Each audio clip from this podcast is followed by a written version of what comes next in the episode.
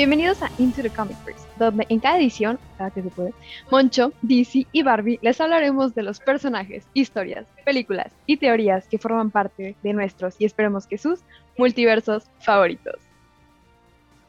El día de hoy, ¿qué tenemos? El día de hoy tenemos nada más y nada menos que What If, esta nueva serie, bueno, serie animada de, de parte de Disney Plus, en donde se nos presentan una serie de universos alternos llenos de posibilidades infinitas, ¿no? Este, bueno, ¿qué es What If? Ah, porque primero, antes, porque siempre se nos olvida, vamos a hablar de What If, o sea, no en general, vamos a hablar de los episodios que ya pasaron hasta el miércoles 25 de agosto. Sí, los primeros tres, básicamente. Los primeros tres episodios. Este es un spoiler alert. Ajá, es un spoiler, son muchos spoilers. Eh, si no quieren saber nada de eso, este, dejen de escucharlos. Dejen de escucharlos, luego los ven y luego los vienen a escuchar. Los ven y regresan, por favor. Eh, pero sí, ya. Sí. Sí, bueno, continuamos. Eh, ¿Qué es What If? Bueno, What If, eh, para los que somos lectores de cómics, es algo que, a lo que ya estamos acostumbrados, vaya. dentro del Marvel Universe ya existía desde los años 70, aproximadamente del año 1977, en que salió el primer issue bueno, a Stan Lee se le ocurrió, oye, ¿y si, no sé, en el primer issue de... ¿Qué pasaría si? ¿Qué pasaría si, literalmente? Me estás aguantando porque te vi como... De hecho, todo esto fue antes de que se estallaran todas estas crisis multiversales, tanto en DC Comics como en Marvel Comics. Mm. Entonces fue un buen comienzo para Marvel de estar en, de introducirse al multiverso. Entonces, sí, Stan Lee se hizo esta pregunta, ¿what if? y pues por eso se llama esto. Pero el primer issue está muy interesante porque es algo que hubiera pasado si los cuatro fantásticos no hubieran rechazado Spider-Man. Ese es, de eso se trata el primer issue. Eh, para un poco de, contexto, en Amazing Spider-Man número uno, en eh, literalmente el número uno en 1963, cuando Peter Parker empieza su carrera como Spider-Man, dice, pues la veo difícil hacerlo solo, ¿qué tal si me uno a un equipo? ¿Por qué no a los Cuatro Fantásticos? Sí, cierto. Entonces, literalmente, él se infiltra en el edificio Baxter, pelea contra los Cuatro Fantásticos porque lo ven como un intruso, o sea, dicen, ¿quién es este tipo enmascarado que hace en nuestro edificio? Oye, pues sí, pero me da risa que es como, me quiero unir a ellos, ¿por qué no peleo? en realidad lo hizo para demostrarles que, que es fuerte y que tiene habilidad para, para, ser parte de su equipo. Pero pues obviamente también los cuatro fantásticos se sacaron de onda y le dijeron, no, o sea, te estás infiltrando en nuestro edificio, nos estás atacando y todavía te quieres unir a nosotros, no. Y pues simplemente le dijeron que, que no, y pues hasta muchísimo después, hasta este siglo, o finales del siglo pasado, no recuerdo bien, por fin lo aceptaron como miembro de los Cuatro Fantásticos, que ha tenido muchas iteraciones este, este equipo, pero eh, el primer issue se trata de eso. ¿Qué tal si Peter hubiera llegado de una manera más educada, se hubiera tocado la puerta y les hubiera dicho, oigan, tengo poderes, eh, me quiero unir a ustedes? Y Reed Richards hubiera dicho, sí, claro. Entonces se convierte en el quinto fantástico. Miren, to be fair, algo así hizo el niño de los increíbles y de todas manuras le dijeron que no. Sí, es cierto. Luego terminó siendo un villano, entonces yo no sé. Pues mira, para. Lo dejo ahí. Eso sí, sí. Nuestra suerte no pasó así. Sí. ¿Quién podría haberlo hecho? Spider-Man podría haber sido un villano en los Cuatro Fantásticos. No, es muy buena persona. Bueno, sí, está diseñado. Pero Iron Man pudo haber sido un villano. Iron Man sí pues, pudo, pudo, pudo Pero pues es compa de Reed Richards, ese es el punto aquí. Sí, bueno. Pero Sí, hubiera estado difícil que se convirtiera en un villano. Sí, claro. Después del trauma de su tío, claro. Sí. Eh, bueno, esto es What If. Se nos han presentado alrededor de. Eh, bueno, sí son demasiados issues. Muchas. Pero, pero lo importante aquí es que han sido historias que han inspirado incluso a, a cosas que han sido canon por ejemplo, que vamos a ver a James Foster como Thor. Esa historia empezó en un What If. Entonces, pero em- empezó en los 80s en un What If. ¿Qué pasaría si Jane Foster hubiera este, obtenido el martillo de Thor? Mjolnir? Ah, pues en los 80s hicieron esa pregunta. En este siglo eh, dijeron, ah, pues ¿sabes qué? Si hay que hacerlo canon, entonces es canon y pues ahora vamos a tener película de eso el próximo año. Entonces, esta es la relevancia de What If. Pero que para ser sincera me gustaría un poquito, digo, ya hablaremos de ese capítulo, pero me gustaría un poquito más. Digo, ya depende de ver cómo le va a Jim Foster como, Thor, pero me gustaría mucho ver a Agent Carter como Capitán América. Uh, yo tengo. Fue, fue, fue, bueno, ahorita llegamos a eso, pero fue completamente diferente a lo que estamos 100%. acostumbrados a ver de Capitán América. Muy, muy wow. Sí, tengo, tengo, tengo mis comentarios al respecto, pero te los comento ya más que avancemos más. Ahorita de aquí llegamos. Bueno, eso es What If. Y lo interesante de esta serie es que todo el intro lo narra un personaje algo misterioso para, para muchos de, de los nuevos espectadores, que es The Watcher. ¿Quién es The Watcher? ¿Por qué me está diciendo estas cosas? O sea, qué poder. ¿Por qué ¿Qué- me quiere qué- explicar y por qué está en las nubes todo el tiempo? Exacto. ¿Por qué tiene este. Porque estén Por- las nubes. Porque está las dos. Sí, sale siempre en tiene el este fondo, así arriba cabezón. poder de ver qué pasaría en, o sea, de otros mu- multiversos. Sí. Em, The Watcher es, también apareció en Los Cuatro Fantásticos en, en los años 60, en el, exactamente en el número 13, y él explica en ese número, se parece a Ben Grimm, a Ben Grimm, The Think, la mole, como lo conocemos en español, Sí. este, y le dice que él es parte de una raza que apareció en el universo hace billones de años, de las primeras, si no es que la primera raza del universo. Y simplemente toda la raza se ha dedicado a mirar, tal cual, literal. a ser watchers, tal cual, eh, para registrar qué es lo que pasa en todo el universo. ¿Han visto? su telenovela favorita. Ándale, casi, casi. Sí. Que- muy importante destacar que no es la primera vez que vemos un Watcher. Ajá, eso iba a decir. Ajá, Sí. sí. Eso iba a sí, sí. decir. Que, pero alguien diga lo que estamos pensando. A ver, a ver, Barbie, Ah, pero tú- ¿por qué? A ver, cuéntanos, Barbie. Barbie. Vamos contigo al ¿Dónde. No, ¿dónde no, vimos ¿quién a los empezó? Watchers ¿quién por empezó? primera vez? Bueno, Watcher, tú dinos. Lo vimos por primera vez, si tienen un ojo muy habilidoso, en Guardianes de la Galaxia, volumen 1, en un fondo hacia arriba, creo que es en Sandar, en uno de los momentos de la pelea de la plaza, donde están, donde están creo que Groot y Rocket este, siendo, captu- siendo casi capturados por, por, por la policía en Sandar. Y Por los Nova por los Corps. Nova Corps, sí, yo, son policía, son policía. Bueno, sí, son policías. Este, pero ahí los vimos y realmente poca gente los, los, los identificó al principio hasta que ya se hizo público toda la situación y se vieron ahí, pero los vemos más como en primera persona o como más un poco de su trabajo cuando los vemos en Guardianes de la Galaxia Volumen 2, hablando precisamente con Stan Lee, donde les que está no la con- regué porque yo nomás me acordaba de esa. no, es que fueron un easter egg en la primera y en la segunda sí ya tuvieron ahí su momento de que están hablando, bueno, Stan les está contando cosas este, también con sus poderes de Watcher y de repente es como, ay, sí, tú, y se van y huyen, pero, es, pero son los mismos, o sea, son ese, ese mismo tipo de entes. No sabemos si uno de ellos es el que está en la serie, pero no es su primera aparición, solo es una más prominente. Pero Stan Lee eh, en esa escena es un Watcher, ¿no?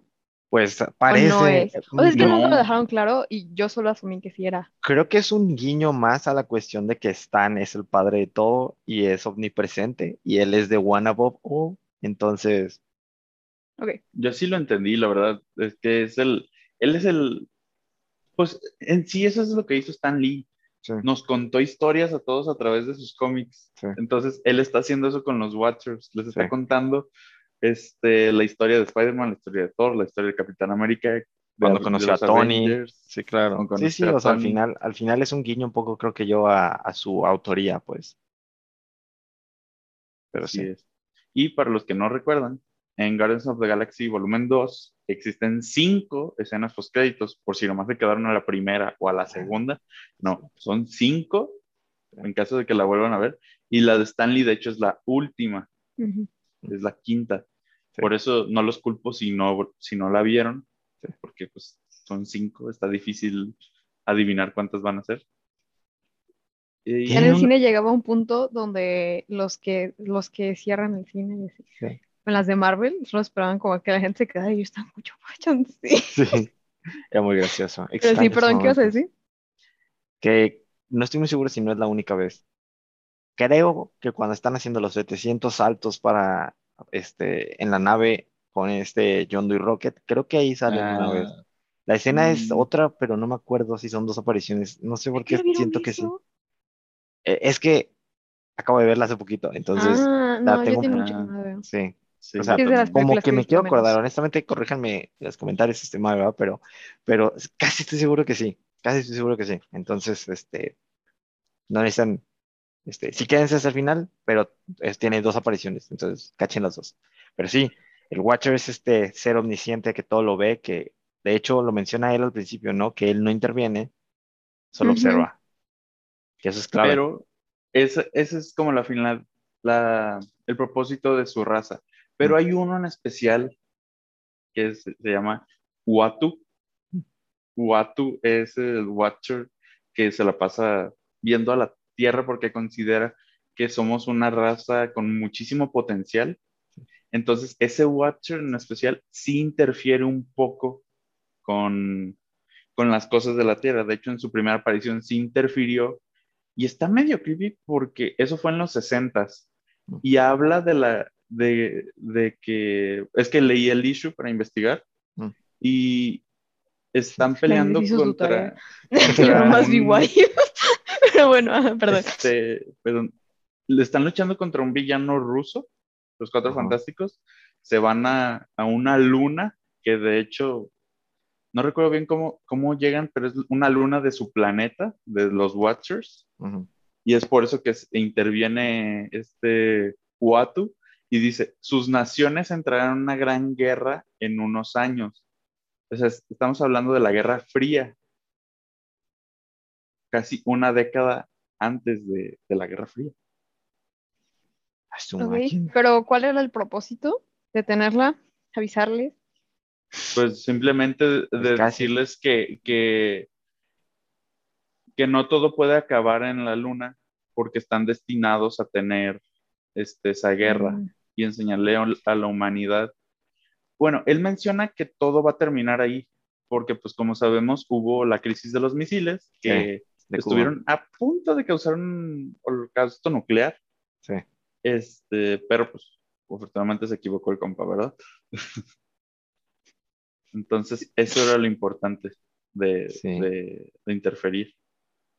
Sí, sí, sí. Sí, pero, pero bueno, pero en, general, o sea, digo, particularmente de Watu, pero, pero en general, entonces, o sea, ellos no intervienen, pero esa es la particularidad de haber elegido a Watu entonces para Warif, ¿no? O sea, que en algún punto existe la posibilidad de que él sí diga, ¿sabes qué? Si voy a intervenir, a pesar de lo que se supone que tiene que hacer, solo observar.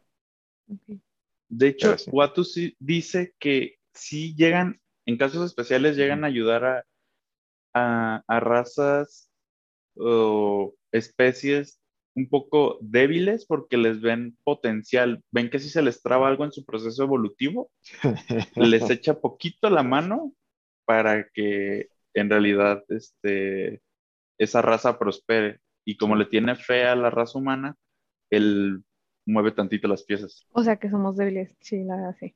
En palabras de Guato, sí. Sí, la neta sí. Pero sí. No sabía que era, ¿verdad? Sí, sí, es el famosísimo Uatu que vemos después en repetidas ocasiones. De, de, hecho, durante los issues de Fantastic Four, eh, nuevamente en Secret Wars y bueno. Sí, a lo largo de Claro, sí, sí. Eh, y bueno, pasamos al siguiente al siguiente punto. Esta serie, ¿qué importancia tiene esta serie? ¿Es multiverse related? ¿Es simplemente historias al azar que nos, que solamente nos entretienen? ¿Qué es, qué es esta serie de What If? Lo es todo.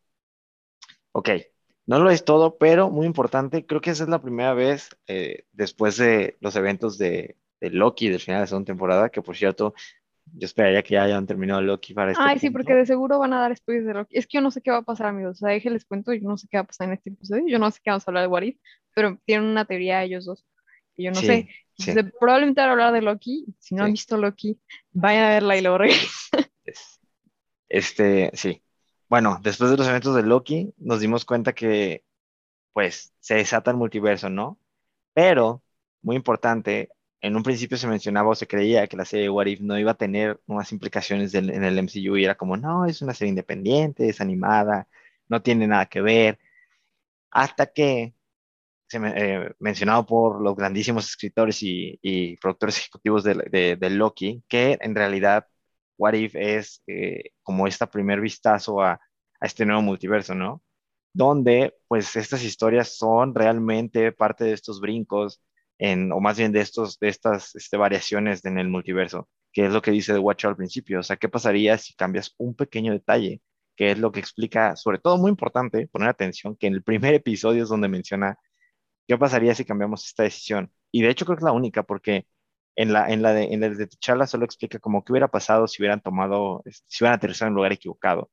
Y en el de, en el de los Avengers es que hubiera pasado, eh, ahí creo que es más extremo, porque incluso implica, eh, el, el episodio gira alrededor de qué hubiera pasado si hubieran, o sea, si el mundo hubiera perdido a sus, a sus, este, a los Vengadores, pero en realidad ese implica muchas decisiones diferentes.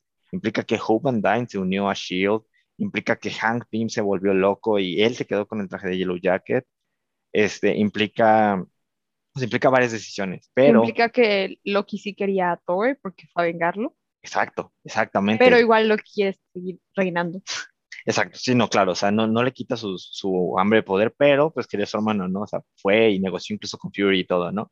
Digo, y al final vemos que incluso se hace con la Tierra, literalmente, cumple su, su legado gracias a las Naciones Unidas, pero particularmente el primer episodio, y de aquí es de donde parte una de las teorías más fuertes que he escuchado y creo yo fielmente que es muy, muy posible, es que la decisión de, de, de, Peggy, de ella tomar el suelo de super soldado, y al final de ese episodio donde regresa a nuestro tiempo, eh, al mismo momento en donde Loki aparece en, en las películas, en las películas, o sea, en, en Avengers, implica que Captain Carter va a brincar de esa línea de tiempo y en particular de la serie animada a nuestra timeline en el MCU.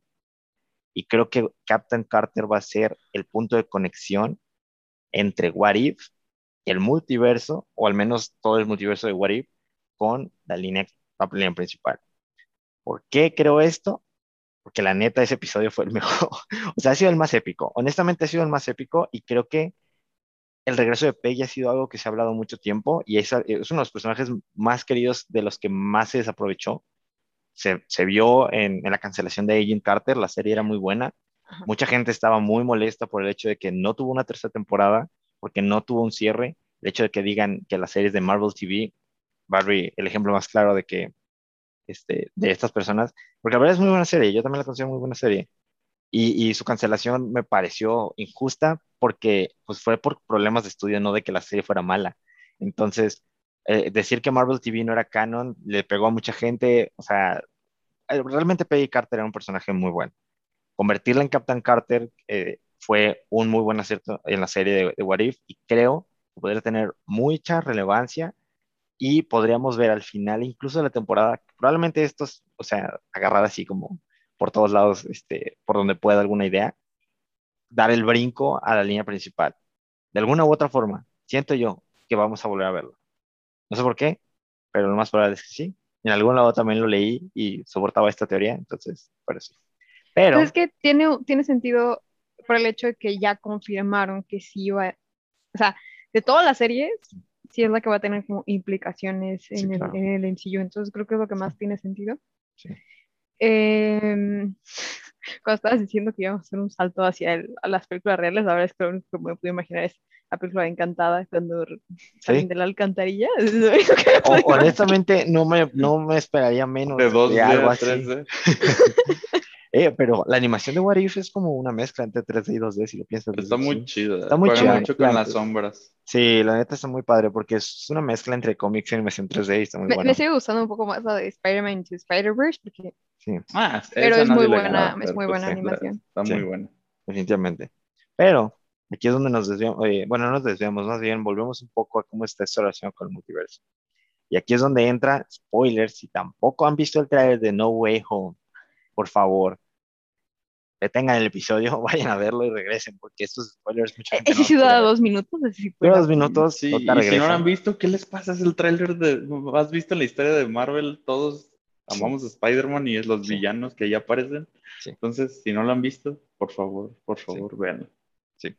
Entonces, ahora sí, las implicaciones de el final de Loki y por qué What If es muy importante en todo esto. Tenemos, eh, no tenemos conocimiento alguno más allá de lo que explicó He Who Remains al final de Loki, de cómo funciona o cómo existía este multiverso del que se habló. Solo sabemos que Doctor Strange lleva la palabra, o sea, la segunda parte lleva la palabra multiverse en el nombre. Solo sabemos que No Way Home tiene implicaciones multiversales. Solo sabemos que Wanda está navegando este, estas posibles eh, eh, realidades alternas al final de su serie, pero no entendemos, o al menos creo que a mucha gente no le queda claro cómo va a funcionar esto, porque nadie tenemos ojos en Marvel como para decir, ah, sí, es que ahí está el dibujo de cómo funciona y así se, se bifurca, ¿no? Algún día. Algún día sueño. Algún día Lo más estaremos... cercano que tenemos son las branches que vemos en, en Loki. Exacto, exacto. Pero después de rebuscados debates, de horas de pensarle y de ver el trailer de Spider-Man y de saber este, tantos, eh, sobre todo ver el trailer de Spider-Man, ahí reforcé muchísimo esta teoría. La cuestión con el funcionamiento del multiverso, vamos a regresar un poco a tres, este, tres, tres espacios en los que vamos a trabajar. Tenemos en, en la serie de Loki al final un círculo, pero ese círculo representa el tiempo. El tiempo, Sí. un tiempo constante fluyendo Pero solo mismo de nuestro universo. del único hasta ese punto. ¿Ok? Sabemos que la citadela está al final del tiempo, pero en realidad está fuera del tiempo, según lo que Mm. nos van a entender. ¿Por qué? Porque pues, está en el centro de, de este círculo que se supone que representa tanto nuestro universo como nuestro tiempo mismo al mismo tiempo. ¿Ok? Lo que sí explica en algún punto, que es cuando usa el Tempad, nos dice que estos universos existían uno sobre el otro. ¿Esto qué implicaría en, relación al círculo que tenemos del tiempo? Pues que así como existían estos universos uno sobre otro en una dimensión externa a la nuestra y a la del tiempo, tenemos pues el equivalente en líneas temporales, por decirlo así. Eso podría ser lo que se entendería. Ahora, lo que vemos al final de, de, de Loki, de cuando empiezan a bifurcarse estas líneas y estos, estos puntos donde dice, es que aquí, o sea, ya empezó el caos o nos vemos, no, exacto, olvidé las palabras exactas que dice al final, cuando, cuando ve que, que, que se empieza, que ya, que cruzaron el, ah, cruzamos el límite. O sea, ese es el límite en el que ya, él ya sabía que todo iba a valer. No, ahí se refería, dijo, cuando dijo cruzamos el límite, se refería de que a partir de aquí ya no sé qué va a pasar. Creo que es en ese Ajá. mismo momento en el que sí, empieza a bifurcar. Ah, sí, se empieza a bifurcar Sí, porque no, no han decidido tomar ellos Empie- el- Empieza un Una- Nexus Event. Ajá, sí. donde ellos empiezan. Sí. Sí. Bueno, no sé Entonces, dónde van, pero iba a decir algo. No, sí. sigan. no, ¿qué vas a decir? No, es que iba a decir junto con el, de Doctor Strange y lo que habían hecho antes, que habíamos mencionado de Wanda, Ah, que es justo ese momento. es que va. Por ahí va. Ahora, ligado a, a- a esta situación, vemos que se empiezan a bifurcar y uno se pensaría, ¿cómo eso se ve relacionado a que otra vez se dividan los multiversos? Lo que yo decía y lo que este, Daniel concordaba conmigo es que cuando se empiezan a bifurcar estas líneas temporales, estamos viendo esto en una dimensión temporal, que sería una cuarta dimensión relacionada a la nuestra. Pero en realidad, si tú te metes dentro de esa línea de tiempo, que es una, o sea, que estás dentro de una dimensión de tiempo, a tratar de verlo espacialmente, cada una de esas líneas en teoría conduce como a manera de camino, similar a lo que haría el puente del Bifrost, o sea, cuando ves el rayo, hacia un universo que bien podría significar que cada vez que se bifurca nuestro universo, el principal, se duplica, vive en, o sea, en esta dimensión externa a, los, a, a esas realidades, se divide y su única conexión es en la dimensión del tiempo. Y la única forma de llegar es tocando, o sea, entrando a, esos puntos a través de la línea temporal, que es ese círculo del que He Who Remains, es, o sea, en el que está él en medio y está Loki y está Sylvie, porque si no, pues nada, o sea, deja de tener sentido, porque en dónde vive esta línea circular fuera de todo y puedes bifurcarlo sin ver realmente esta división de universos, por decirlo así. Así es como lo veo. Ahora, ¿qué refuerza mi Dime, dime. O sea, estás diciendo que la línea en la que vivimos, suponiendo que nosotros vivimos en ese universo, sí. que yo no lo veo porque yo no veo a Iron Man, este, esa línea que existe es como... Espera, ¿vieron Ralph el Demoledor? Sí. ¿Sí? Ok, bueno, Daniel como que no. Pero... ¿Mande? ¿Qué? Es que, viste Ralph el Demoledor. Ajá. Ah, sí, la uno nomás. Ok, sí, nada más eso. O sea, ubican cuando está como el espacio y luego están como todas las los jueguitos las que van hacia los cables y pues sí. así. O sea, está diciendo que la línea temporal es como ese lugar donde todos podían, como el lobby. Y todas las demás branches son como esos cables que te llevan hacia otros. La citadela al final del tiempo haría de ese punto, porque existe en la dimensión del tiempo. Y esto lo refuerza, y, digo, y esta teoría la formulé después de ver Doctor Strange. Las dimensiones y el multiverso son dos cosas diferentes. Porque si realmente desde Doctor Strange hubiéramos tenido un multiverso, estaría, o sea, no tendría sentido que hasta Loki viéramos ese comienzo real del multiverso, porque hasta donde sabemos He Who Remains tenía un, un, universo principal, el MCU, durante todo el tiempo que él ha existido, que realmente es desde que conocemos el MCU hasta ahorita. Vamos a ponerlo en términos así de sencillos. Entonces, Doctor Strange es antes, es 2016. Ahí cuando hablan de un multiverso, en realidad hablan de multidimensiones. La dimensión espejo, la dimensión oscura, la dimensión de las otras demás. El, reino cuántico es una dimensión, no otro universo, porque está dentro de nuestra misma realidad, de nuestra misma tierra, pues, por decirlo así. Entonces, digo, ah, por ahí va según yo la situación, ¿verdad? Pero no puede ser posible que esta guerra de la que hablaba Who, who, who Remains. Este, vamos a decirle Kang. Who Remains. Ok. Este, haya sido cuando eh, eh, The Ancient One, porque ella sí decía que había como que la posibilidad de crear otros como bifurcaciones. Entonces, yo opino que ella sabía, que, a lo mejor no actualmente, pero antes de eso, porque ella sabía todo. Sí, claro, sí, sí, sí. Entonces, ella sí podía saber que antes ya existían diferentes universos. Sí, pero ¿hace cuánto? O sea, porque realmente He Who Remains habla no de... No sé, ella era Ancient. No, no, por eso, por eso. O sea, pero lo que voy es que He Who Remains decía que eran eones, o sea, realmente iban eones desde que esta guerra multiversal sucedió. Y Doctor Strange mm, fue como, como tres o cuatro años antes, en teoría, de, la situación. Bueno, no sé en cuánto, porque realmente eso vivió fuera del tiempo. Esa temporal. Pero, pero, pero, o sea, Doctor Strange no sucede, se supone, y según la línea de Marvel del MCU que, que conocemos oficial, Doctor Strange sucede antes de Loki. Entonces, ahí ah, realmente... no, pero lo que yo iba no era que en Doctor Strange había muchos universos, ah, sino ah, que tal vez The Ancient One sí existió cuando, o sea, no sé.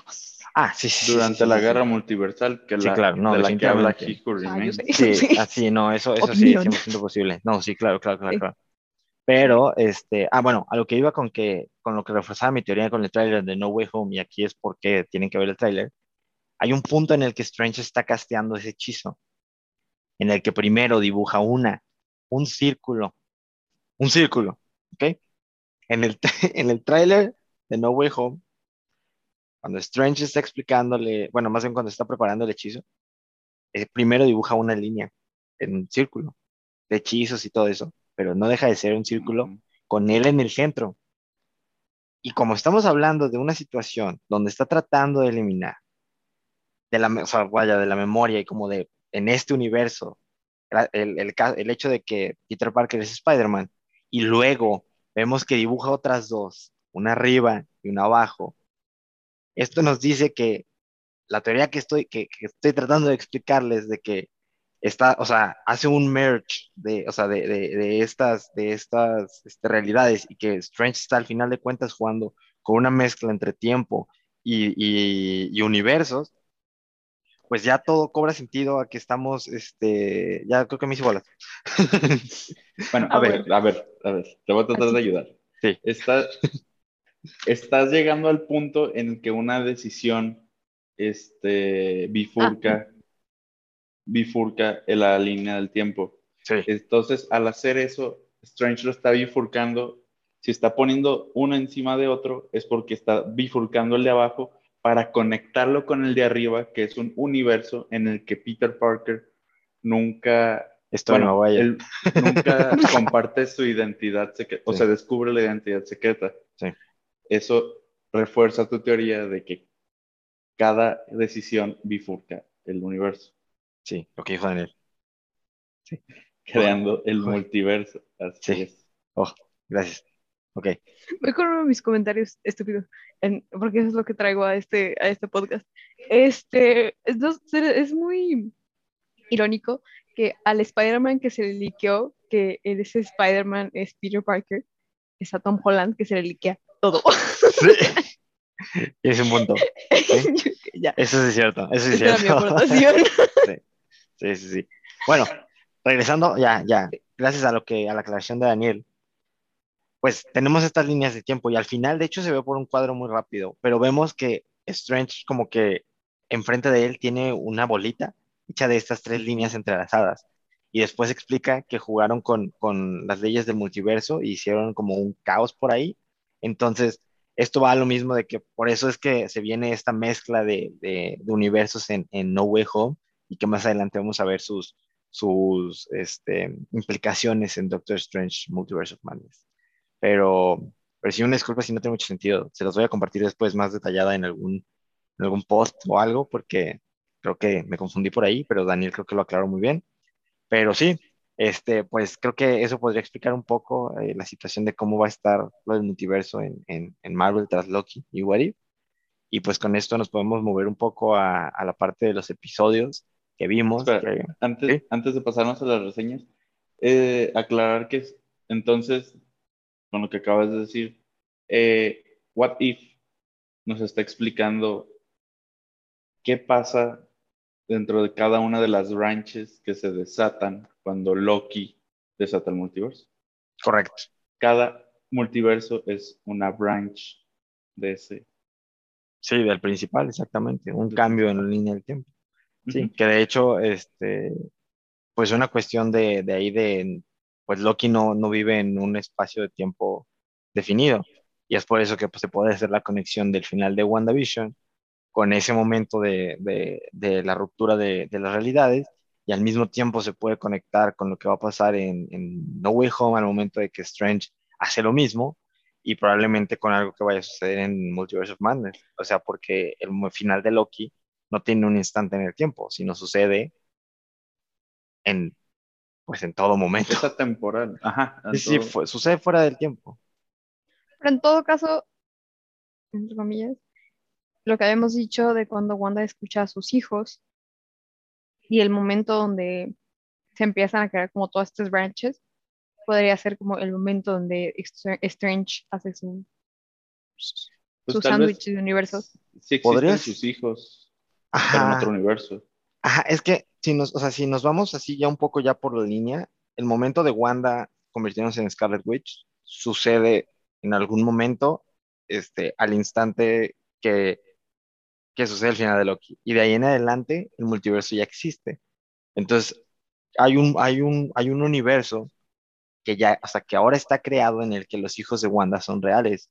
Entonces, Wanda en esta proyección astral con el Darkhold en las manos, haciendo búsqueda multiversal, o al menos en planos externos a este. Igual no estaba buscando, igual estaba meditando, se veía muy tranquila.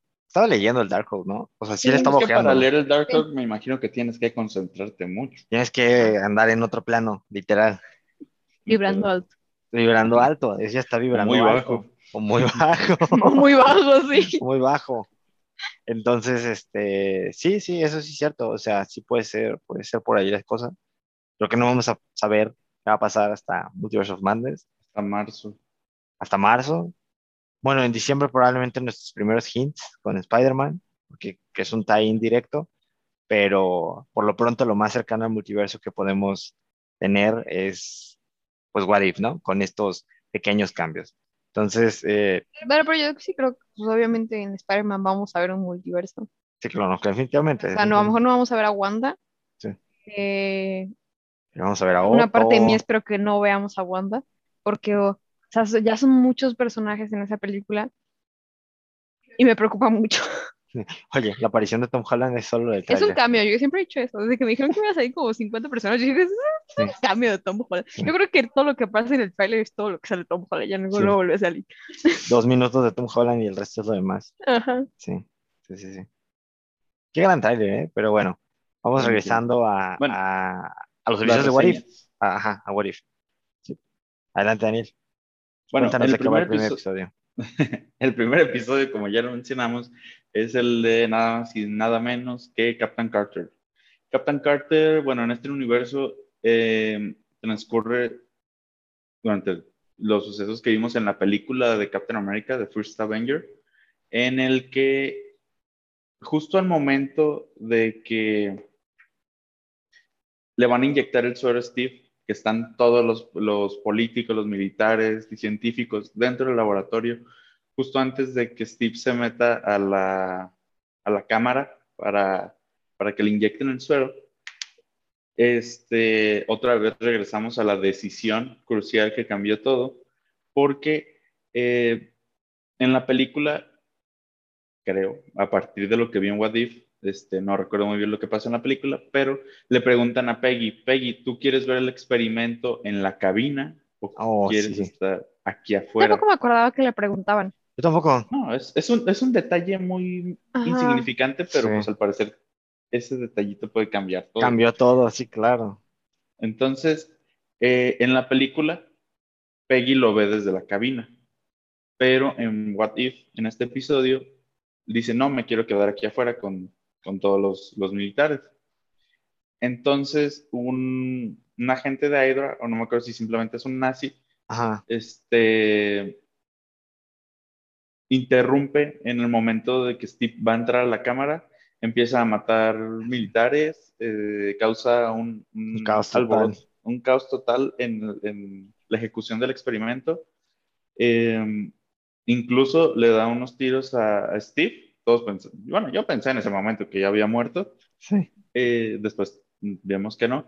Y, y sucede algo, un general le dice a Howard Stark, este, haz el experimento ahora.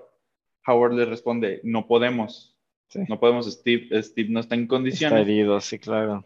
Ajá, Ah, solo an- antes de que, que sigas con eso, tengo una duda. En la película, ¿se acuerdan? O sea, ¿qué es lo que pasa? Porque, o sea, el momento pasa, o sea, Pe- nada más que Peggy está en otro lado. Pero eh, la gente hace eso y luego a qué hora hacen el... Creo que lo detienen. O sea, creo que intenta hacer algo, pero creo que lo detienen antes. No me acuerdo exactamente. Porque, pues, Mm, claramente es. No, porque ¿no? todavía lo creo que el desmadre es después, porque Sí, justo pero- cuando Steve sale de la Ah, cámara, sí, sí, eh. Es que es después porque lo corretean. Y si es, según yo sí es de Hydra, porque cuando lo atrapan se toma el cianuro. El Hydra y el Sí, cianuro. el Hydra. Sí, sí, Ah, En realidad, en, en ningún lado, por lo menos en las películas, bueno, en What If sí, pero en las películas en ningún momento mencionan como tal a los nazis, se hace referencias a, pero nunca se menciona que son de los nazis. Mm, Solo hablan del. Führer, ¿cierto? Y hablan de, Creo que, de creo Hydra. que solo dicen alemanes Ajá, y, Alemanes. y Hydra. Hydra, pero nunca, hasta What If sí se mencionó ya, Los nazis. creo que solo una vez. Sí, Pero sí. sí, sí, sí, Pero sí. bueno, sí, sí, solo tenía cierto. No me Sí, acordaba sí, cómo es había pasado. después. Sí. Sí. Que no Bueno. me hacía sentido que hubieran intentado eso y luego muerto. Ya, ya, X, no importa, Es sí, es algo, un, de- un detalle Algo así. también Sí, también muy es Sí, un es algo detalle de una Sí. cosa primero, claro, sí. Bueno, eh, al momento que, que todo está en descontrol, Howard le, le dice al general, general, o lo ejecutamos ahorita o perdemos todo el proyecto porque el equipo ha sido dañado, ya no tenemos este sujeto de prueba, ya o es ahorita o quién sabe cuándo vuelva. Sí, que alguien se meta o, o ya se pierde el dinero, se pierde el experimento y todo, claro. En- Entonces Peggy toma valor y le dice, yo soy su, su sujeto. Entonces entra a la cámara y ella es quien recibe el sueldo de super super soldado. soldado. Que es mi No momento Steve. favorito porque el general le dice a Howard que no lo haga porque es una mujer y por Sí. los tiempos en los que pasa esto. Sí. Y Howard está como, me vale. Es que yo lo voy a hacer, yo nomás quiero a alguien en la cámara, porque aparte Ah. le di- creo que en un punto le dice, Le dijo entra que tú. fuera él y dijo como, I just pushed the buttons. Sí, sí, sí, sí, sí. Sí. Sí, muy, muy fiel al personaje de Howard, de, de Dominic Cooper, por cierto, que soy fan de esa versión de, de, de Howard. Este, pero sí, sí es cierto. O sea, aquí vemos que Peggy es la que, la que entra y a Howard le vale y es como, ok. Y entonces la prende y sale a esta nueva versión del Capitán América, protagonizada por nada más y nada menos que. No dice nada, Agent Carter. Ah, No, Pues lo estás diciendo tú. Peggy Carter. Creo que tarda un rato en decir, o sea, después de todo esto, pues sucede que, que, que no la quieren dejar, o sea, toma un poco de tiempo que, que la dejen como participar en las misiones. Por estas actitudes machistas de- del general.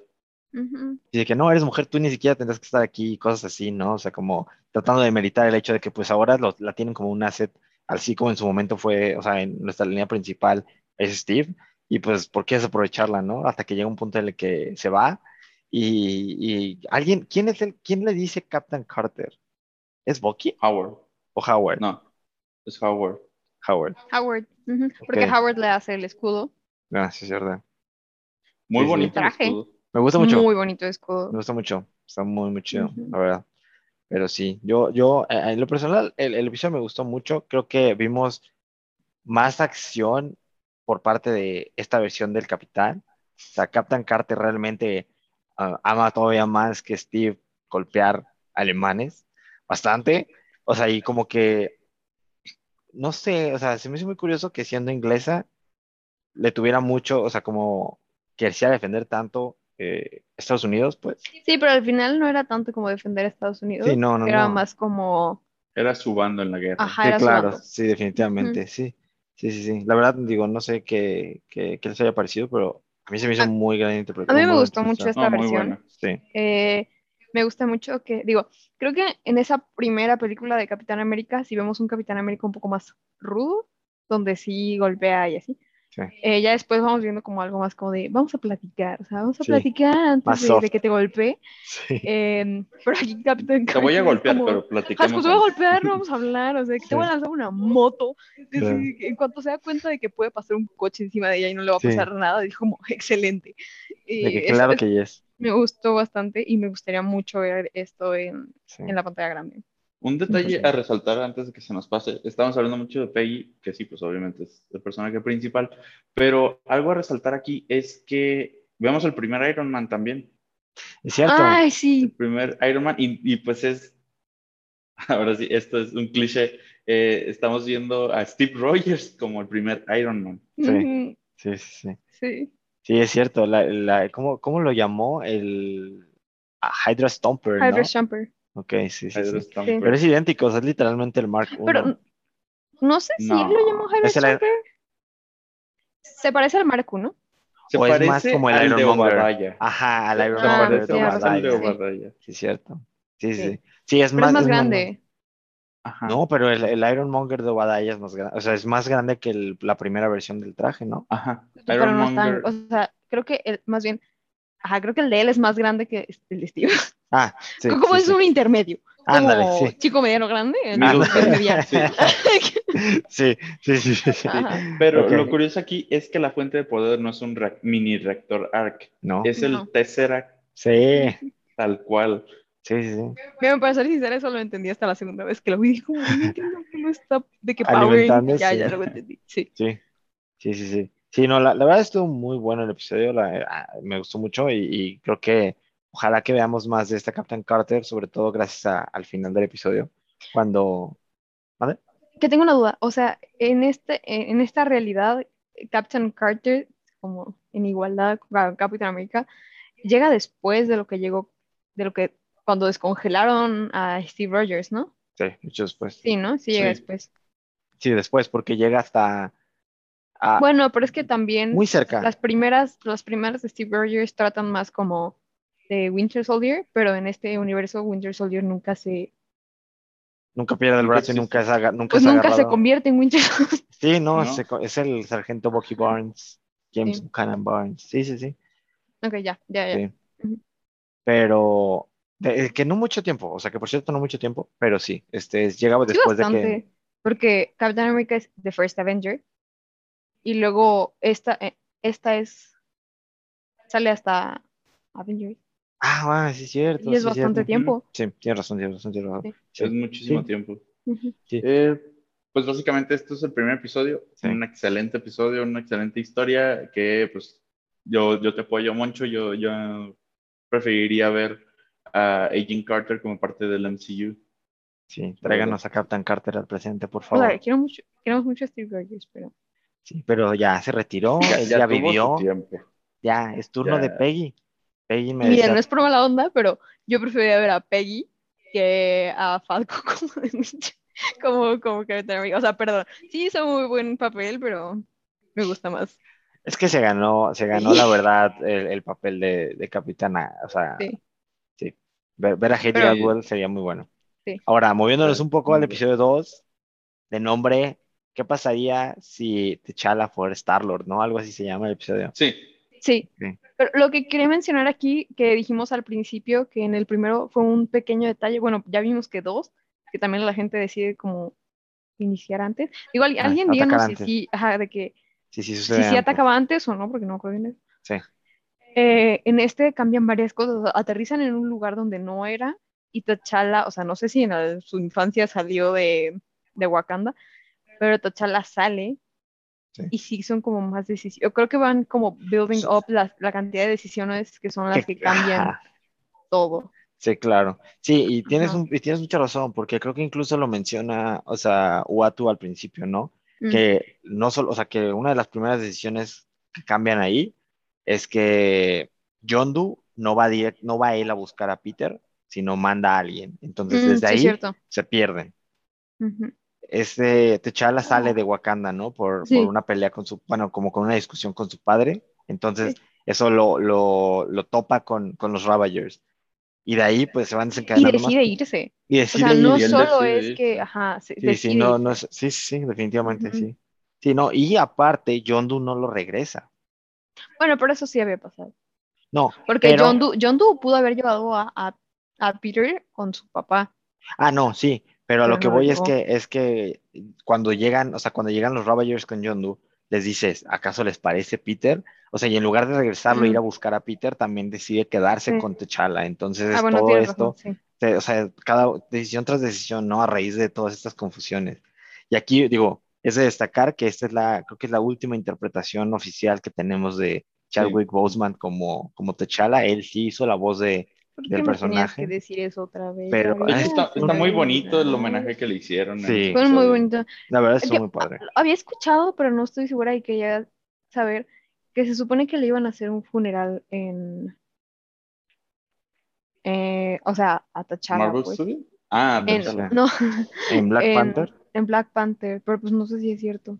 Podrían homenajearlo. No sé, no he escuchado yo Mm. nada de, de una escena de un funeral ni nada. es que respecto. también, no, pues Sí. cómo explicarían que ya no, o sea, todos sabemos por qué ya no es, Sí, claro. pero Sí, ¿cómo lo pero explicas? En- mira, tal No sé, vez o sea, sí es- se brinque directo al funeral porque no, el director dijo, no quiero hacer a Chadwick Boseman en CGI, no, ni Mm. lo estoy no- no lo va- pensando, Sí. no Yo van a hacer lo que hicieron con, con Paul Walker en Ay, Fast and Paul Furious. Walker en Fast and Furious, para nada. Yo pensé que cuando hicieron joven a Robert Downey Jr.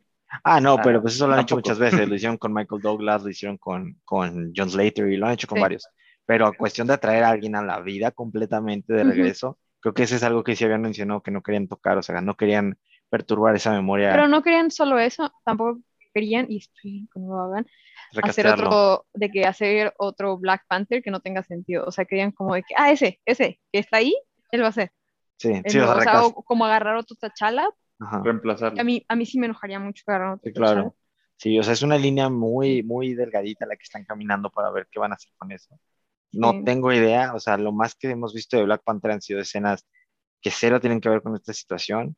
Sabemos que están grabando, sabemos que se viene, o sea, que es la primera aparición incluso de Riri Williams, o sea, pero fuera de eso, creo que no tenemos mucha info respecto a cómo van a Después tratar la hablaremos quién es Riri Williams, pero, Sí, pero es personaje otro muy episodio. importante también. Sí, Ya duermo mucho. sí, regresando a- al episodio, Daniel.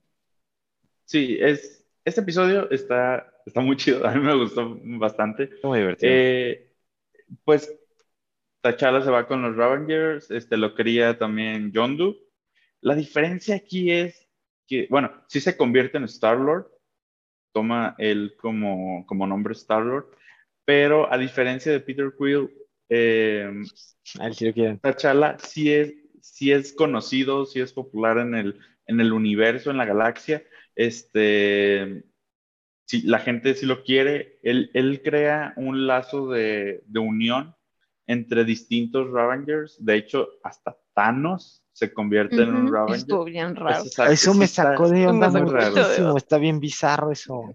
Pero bueno, sí. Sí, sí, sí. Sí, eh, es como una superestrella. Y el villano principal, bueno, obviamente los Guardians of the Galaxy nunca se, como los conocemos, claro, Sí. nunca, nunca se juntan. Y el villano aquí es The Collector. Sí, sí, sí, sí. Muy buen villano también. También Sí. estuvo muy chido como villano. Sí. Sí. Me, me gustó ver de regreso a Howard the Duck. Fue, fue un guiño interesante. Este, le dio un toquecillo ahí este, medio eh, diferente. Pero algo que, que es de destacar, que es otra decisión muy importante, es que la razón, la razón por la que T'Challa es tan querido y en general porque la situación con los Ravagers es muy particular, se convierten en esta especie de Robin Hood. Incluso Yondu hace referencia a esto, ¿no? De, de, o sea, que cambian la perspectiva en cómo funcionan y entonces se dedican a hacer estos robos para darle a, a, a otras partes, ¿no? Entonces, creo que esto es este, también parte de la fama porque al final se convierte, los convierte como en estos, ese equipo de, de buenas personas, que es a, a, lo que iba este, Daniel con lo que ya no, o sea, no, no son, ¿cómo se dice? Este, ay, se me fue la palabra. No son malos, no son ¿Ah, malos? criminales. Ajá, Ah. sí, sí, sí, sí, sí.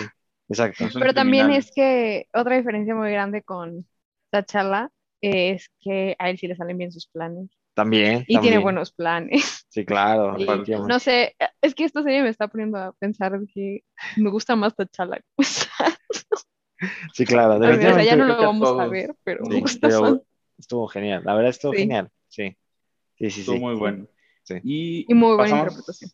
Al tercer episodio, eh, también demasiado interesante, porque la, la pregunta aquí, el what if aquí es, ¿y qué si los Avengers nunca se hubieran formado? ¿Qué si hubieran muerto antes de lograr esta alianza? Sí. Que sucede durante la muy famosa semana, la, la Furious Week, en la que todos sabemos que suceden al mismo tiempo Iron Man 2, Incredible Hulk y Thor.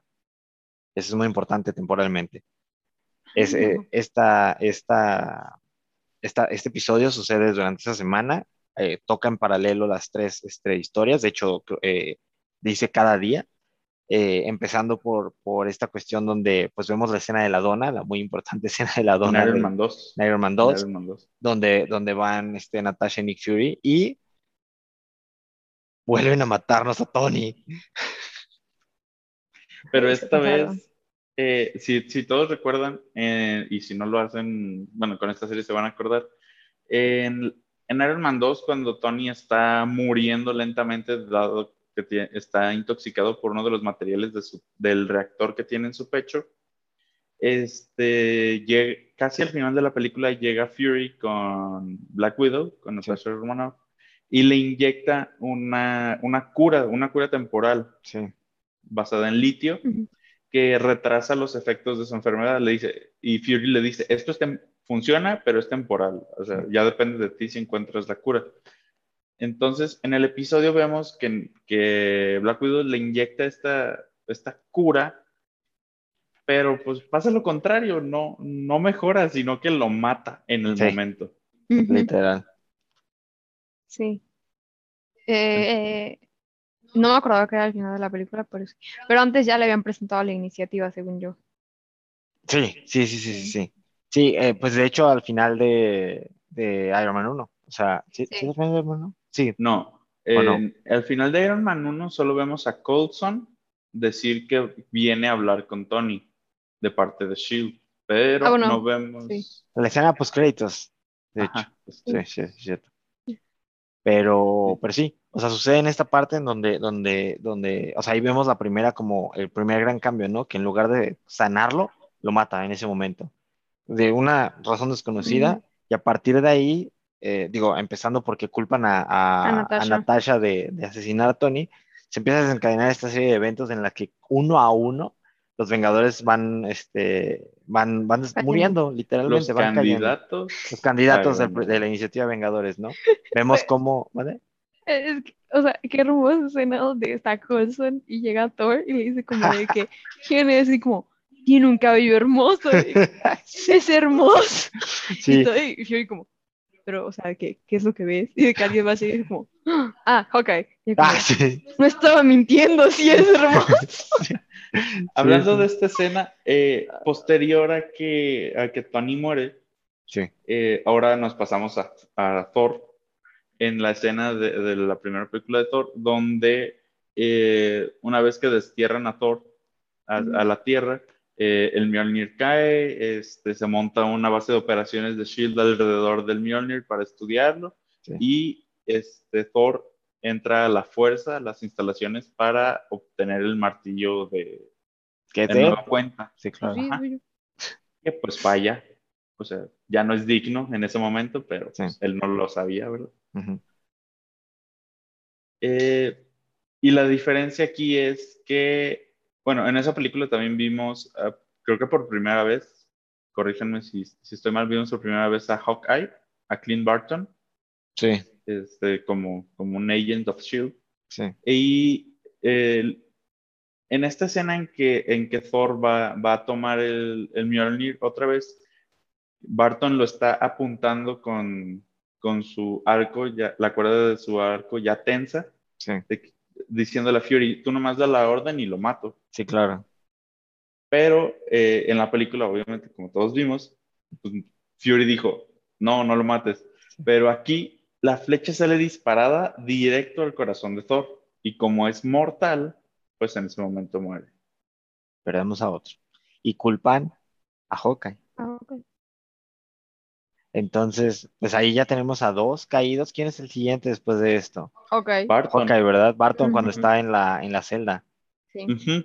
Ah, porque para esto, este, Clint se sacó de onda, dijo, yo no solté el arco, la flecha salió Digo, yo disparada. nunca fallo, yo no, o sea, aparte de que nunca fallo, yo, o sea, I never sleep, o sea, que nunca se me, ajá. Se me resbala, sí. Nunca Se me resbala, Se, resbala. No, a mí no se me resbalaría, yo no fallo, yo no fui. Sí. Entonces, como dijo Moncho, en el momento que está en su celda, empieza a, gritar de dolor, creo. O No, o Él está diciendo nomás como cae. en su persona que yo Ajá. no fui, yo no fui, yo no fui, Sí. y de repente le pregunta, Fury le pregunta algo o algo así, Sí. o abren la puerta, abre le abre la puerta a Fury, Van, ah, van por él y cae, ¿no? De lado. ajá, y le empiezan a decir algo y, y se cae, Sí, sí, sí, sí, cae muerto. y le empiezan a decir como tal vez fue cianuro, y, Ah, sí. y fue, es cuando Fury dice que él nunca haría eso porque él tiene una familia. Sí, sí, sí, sí. Sí, que ahí pues adelantan esta parte donde mencionan a su familia antes de tiempo, Ajá. por decirlo así, ¿no? Porque es un secreto que se mantiene hasta, hasta mucho más tiempo de lo que realmente vemos aquí. Entonces, pues ya se nos van dando esos cambios. Después de, después de esto, vemos a, a Black Widow yendo a buscar a Betty Ross, Porque busca a Bruce. Banner. exactamente, que son los eventos de The Incredible Hulk, esta Sí. misteriosa película que es canon, pero tiene un actor diferente. Sí, Edward Norton en vez Edward de Norton, Mark sí. Ruffalo. Sí. Eh, cabe, cabe destacar aquí que para este entonces Natasha es prófuga, dado que Sí. la culpan de la muerte intencional de Tony Stark. Y eh, aquí Fury ya encontró el patrón. Son los candidatos a la iniciativa Avengers No, y alguien los está, alguien no quiere que se forme esto, este Sí. equipo. Entonces manda a Natasha con el siguiente candidato, que es Bruce Banner, Sí. y por eso llega con Betty. Sí. Sí, aquí vemos que se desencadenan de una forma muy distinta los eventos de The Incredible Hulk, este momento de la universidad, donde eh, llega, llega el papá de Betty, este, el general Ross, con toda la flota, este, sucede la catástrofe de la Universidad de Colbert, toda esa situación, pero el cambio aquí es que además de que Natasha está con, con, con Bruce, se conocen, vaya, antes de tiempo, eh, de repente vemos que explota. o sea, que ah, se convierte en Hulk y explota, o sea, explota como un globo y perdemos. Eh, me, pareció una escena muy, muy, muy o sea, solamente para ser de Marvel. Sí, o sea, que solo hubiera funcionado animada, pero realmente fue algo, me, me, impactó mucho. Pensé que no íbamos a ver de que ese momento. Yo dije, ah, ok, entonces, este, aquí perdemos a, Bruce y creo que después de esto Natasha está en, la biblioteca y ella sí pone pelea, pero no sabe de dónde le llueven los golpes, hasta que llama a, Fury con esta pista de, eh, de bueno, en, hope. en, inglés, It's Hope, It's All About Hope. Y, se ve a Fury después de... Hope en español se llama Hope, ¿no? Hope, sí, sí, sí, ah, sí. Pero en inglés tiene más sentido. En, en español. Supongo que en español dijo es Hope. Ajá, no, sé, lo vimos todos en inglés. Pongamos que dijo es hope, no creo que haya dicho es esperanza. Dudo mucho. no, no creo. Todo es la esperanza. No, este, entonces, después de esto, creo que, creo que vemos este que. Después de eso vemos cómo se llevan a Natasha. Sí, sí. Bueno, se llevan a Black Widow. Eh, no sabemos quién. Y pues obviamente, como es un asesino, pues suponemos simplemente que la, que la, que la mató. Eh, en su cabeza Fury empieza a unir las piezas cuando dijo It's all about, about hope. Este, empieza a unir, ok, hope se refiere a hope de esperanza o de a un nombre. Entonces da con el nombre en sus registros de Hope Van Antes de que diera con el nombre, cuando eh, piensa que Hope es literalmente que Hope, la palabra, o sea, la definición, eh, quiere llamar iba a llamar mucho antes a, Cierto, a Captain Marvel. Ajá, y ya lo dice como, no. Porque también se da cuenta de que Hope, bueno, eso se, por eso se dio cuenta eh, esta um, Scarlett, eh, bueno, Black Widow, eh, de que alguien entró a, a, a, la, a todo el Ministerio de ah, Vengadores, pero esa persona estaba muerta desde hace dos años. Sí. sí que eso es importante. Pero sí. Cierto. Cierto, cierto. Eh, Fury empieza a unir las piezas a base de, eso, eh, en, la, base de datos.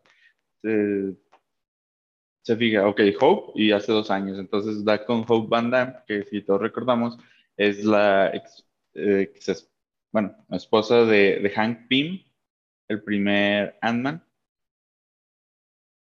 Hija, perdón, hija. y yo, esa es Janet. No, eso es de mucho antes. no, confundí mucho, pero también como le creo todo a DC, dije, claro, sí, sí es. claro que sí, yo, yo dije, ay, yo Amigo, es que de repente lo dices con tanta seguridad que... Es que tú eres mi enciclopedia, Daniel, como si Daniel dice, es verdad. Si, están, seguros que me equivoqué, corrijan, no le hace. Este, bueno, su hija... Este, ah, la hija. Ah, y para esto cabe recalcar, como mencionó Moncho al inicio, bueno, casi inicio del episodio, eh, Loki resulta que no odia a Thor, entonces en cuanto matan a Thor, se deja venir con todo el ejército de, de Asgard, Con, Asgard, con Lady Sif, con... Se me va siempre el nombre. Yo nunca me lo sé. Pero el robot. Ah, la banda. Eh, ah, el, de, el... Que quema todo, se me va el nombre de ese villano. Destructor. El Destructor, creo que era. Creo que sí, algo así, ajá. Ajá. Llega con todos ellos y Fury le dice, no, esperen, esperen, es que nosotros no lo matamos, de hecho estamos buscando a quien lo mató. Y al momento de unir las piezas, le dice a Loki, ya sé quién es, pero ayúdame a tenderle una trampa para atraparlo. Sí. Y al momento en que está eh, Fury, dice, ok, voy a tenderle una trampa en la tumba de su hija. Sí. Y aquí es donde nos damos cuenta de a qué se refería. Ajá. Entonces va a la tumba, en la lápida obviamente vimos Hope Van Damme, y no me acuerdo si dice ex agente de S.H.I.E.L.D. o... Sí, Agent of S.H.I.E.L.D., sí, dice, creo que sí. Agent of S.H.I.E.L.D. Y, y vemos la aparición de Hank Pym, pero ya no, ya no, como ajá, ya no como Ant-Man, sino como Yellow Jacket, este traje amarillo con negro que a mí me gusta mucho. Este, y las no sé cómo se llama. Sí, las esas, sí, olvidé el nombre, las estas, los brazos Sí, que le salen de la espalda. Sí, esas cosas. eh, simulando alas de avispa, creo. Sí, creo que sí. Ajá, y yo, ah, Doc Ock. Sí, casi. Y em, entonces Fury le empieza, empieza a pelear contra Hank Pym, pero de una manera sobrehumana. Todos nos sacamos de donde que, ah, caray. Ajá, lo que más me, o sea, al principio dije como que, ah, claro, de seguro Fury puede hacer eso, porque para esto yo no me acordaba que Fury era un Avenger. Este, Ah, sí, ahí, sí. ahí dije ah, sí es cierto. Sí. Eh, pero bueno, cuando empieza a pelear con, con, con él, cuando me doy cuenta digo como de, ah, caray, o sea, este Fury está muy dark. Sí. Es cuando le dice que eh, nunca te importó, ¿no? O sea, que para ti era nada más un agente más o algo así, dijo como de que no me importa ninguno de ellos. Y Sí. yo de, esto está muy dark. Sí, de que creo Fury". que ese no es Fury, ¿o sí? Creo que no es Fury. Y en efecto, era Loki. Sí. Sí. Era Loki, como todos sabemos, uno de sus poderes es este La cambiar de, de formas. Ajá, de forma. Eh, ya lo vimos hacerlo como Odín en Ajá. Las ¿Fue en películas de? Thor. Es Thor. En Ragnarok, sí. Dark- Ragnarok. En Ragnarok, sí. Y en de Dark World Ragnarok. también. Ah, sí, de- pero lo vemos más claro en Ragnarok. En- en Y también como aparecer muchas veces. Sí, también cierto. es- sí, Ah, también. Este. Se duplica. sí, sí, un, un- de clones de sombra, casi, casi.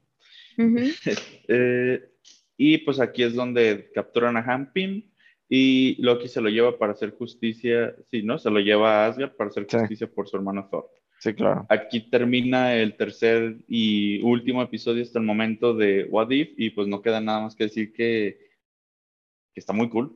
Que Qué buenos verdad, episodios. Buenas historias, Una cosa, episodios. antes, nada más súper rápida, del segundo episodio, cuando Ajá. acaba con, llega, llega Ego con Peter Quill eh, al final y se lo, o sea, como que se lo lleva, Sí, cierto. como que se hace ver como que se lo lleva. Ajá. A mí me gustaría más ver a Peter Quill como un villano junto con Ego Es que cierto. como, Sobre todo por sus capabilities de celestial, ¿no? ajá. Y estaría interesante ver eso, aunque ah, alguna vez lo platiqué con una amiga y me dijo que no lo ve posible por como el, como el canon de que Peter Quill es una buena persona y así, pero quién sabe porque en realidad nunca se lo llevaron, entonces sí sufrió varios años en la Tierra, entonces sí lo veo como un villano Es y posible. estaría muy interesante y sabiendo que se va a conectar al universo de Marvel, no sé si vamos a volver a ver a Ego. Podría, o sea, es que Ajá. todo es posible en este punto ya, o sea, de quién regresa, quién, o sea, quién Sí. cambia, o sea, son muchos factores. Creo que incluso al final del episodio de, de los Avengers, que vemos que llega antes de tiempo también Captain Marvel, Sí, en este nuevo Ah, como concepto de, pues ahora ella va a ser la que va a formar los nuevos Vengadores, o qué implica y esta- también está Captain America, pero aquí sí es, quiero Ah, pensar sí. que es Steve Rogers, o por lo menos sí es alguien de América, porque sí es de que el escudo original. Ajá, sí, vemos que es el escudo Sí. que, de original de First Avenger, entonces también tiene esta, estos cambios, ¿no? De, de llegando más pronto, los candidatos a los Vengadores no está- este, muertos, o sea, todo esto, ¿no? Entonces, muy interesante la premisa que se nos presenta en estos primeros tres episodios, muy buenos, la verdad. De aquí en adelante creo que solo tenemos algunos detalles mínimos de qué se viene en los próximos episodios. Sabemos que se viene un Spider-Man cazador de zombies, eh, un Doctor Strange, eh, creo que malvado o, oscuro, algo así. No sé. Por, los, por las imágenes que hemos visto, pues podemos suponer eso. Eh, un arco importante que podemos ver es Marvel Zombies. Marvel Zombies, sí. Marvel Zombies es este arco que de 2005 me parece, creo que sí. 2005-2006, que aparece en, Marvel Comics, una miniserie de cinco números, bueno, el volumen 1, después tuvo sus, sus respectivas secuelas, pero lo interesante aquí es que, pues, ¿qué pasaría si un día un, un virus, de, este, de hecho que es un virus de, de otra dimensión, eh, infecta a los, a los superhéroes? Lit- literalmente el primer infectado es Spider-Man. Mm. Entonces lo vemos así todo por- con partes mutiladas, todo Sí. sangriento, Sí, un zombie este, comiendo carne humana en un zombie, tal Sí. cual, pero con los poderes de los de Sí, sus superhumanos. Sí. Entonces, ese, ese episodio me gustaría verlo chido. Ah, un dato interesante que de Marvel Zombies es que Marvel Zombies lo escribió y dibujó, bueno, dibujó ciertas partes, pero está escrito por Robert Kirkman. Robert Kirkman es el creador de The Walking Dead. Es cierto. Mm, Entonces, por eso le quedó muy chido. O sea, Sí. el tipo sabe de zombies. Sí, claro, sí, su, su, su ámbito, ¿no? Porque sí. Sí, no, o sea, realmente se nos vienen unos episodios muy interesantes con premisas que no sabemos. Creo que hasta el tercer episodio es- son los episodios que se conocía más información, eran los que habían eh, salido a la prensa, fueron con los que se dieron las primeras reviews. Desde aquí en adelante todos estamos en las mismas, nadie hemos visto ningún episodio. Eh, se viene también el arco en el que a Tony nunca le explota eh, el, el- el misil en el desierto, sino en su lugar es salvado por nada más y Ah, nada menos que sí. Killmonger. Entonces, toda esta nueva Ah, dinámica también en esto, o sea, son muchas eh, cuestiones ahí eh, muy diferentes que vamos a ver todavía. Nos quedan seis episodios, vamos, vamos muy temprano en, en, en What If, y pues de aquí creo que no, ya no nos queda más. Solo Este- Watu sabe que Solo Watu sabe que, que viene por adelante. Así Así es. es. Eh, creo que por hoy sería todo por discutir. Estamos al pendiente de, de las novedades de What If y pues del, del MCU, así como también del universo de DC. Pero estaremos aquí al pendiente para informarles todo lo relacionado. Si Sí. quieren más contenido, eh, que ahora sí vamos a subir más contenido, espero que esta semana, eh, nos pueden seguir en Twitter como arroba into the comic-verse y en Instagram como into the comic-verse. Y se pueden, eh, nos pueden escuchar en cualquier plataforma de podcast donde nos estén escuchando o nos pueden ver en YouTube y también aquí. A eso los agradeceríamos mucho. Así es. Suscríbanse y Eh, denle like. Antes, antes que nada, eh, si están inter- más interesados en los What If de los cómics, ah, porque estos, estos What Ifs no, no están relacionados con los cómics, son historias nuevas que se crearon solamente para la serie, pero unas historias interesantes son eh, qué hubiera pasado si Silver Surfer hubiera obtenido el Infinity Gauntlet, qué hubiera pasado si, si Peter Parker no se hubiera casado con Mary Jane, eh, qué hubiera pasado si Storm hubiera obtenido el Mjolnir, no y el primer issue, que hubiera pasado si, si Peter Parker se hubiera unido a los Fantastic Four. como eh, el quinto fantástico. Sí. Se los vamos a poner de todos modos en, en las notas del, del episodio, tanto en, en- en Spotify como en, en el video de YouTube. Entonces, para que Y espero poder hacerles un reel esta semana con las recomendaciones de los cómics de DC. Claro que sí. Eh, bueno, yo soy DC Yo soy Barbie. y yo soy Moncho. y esta historia continuará.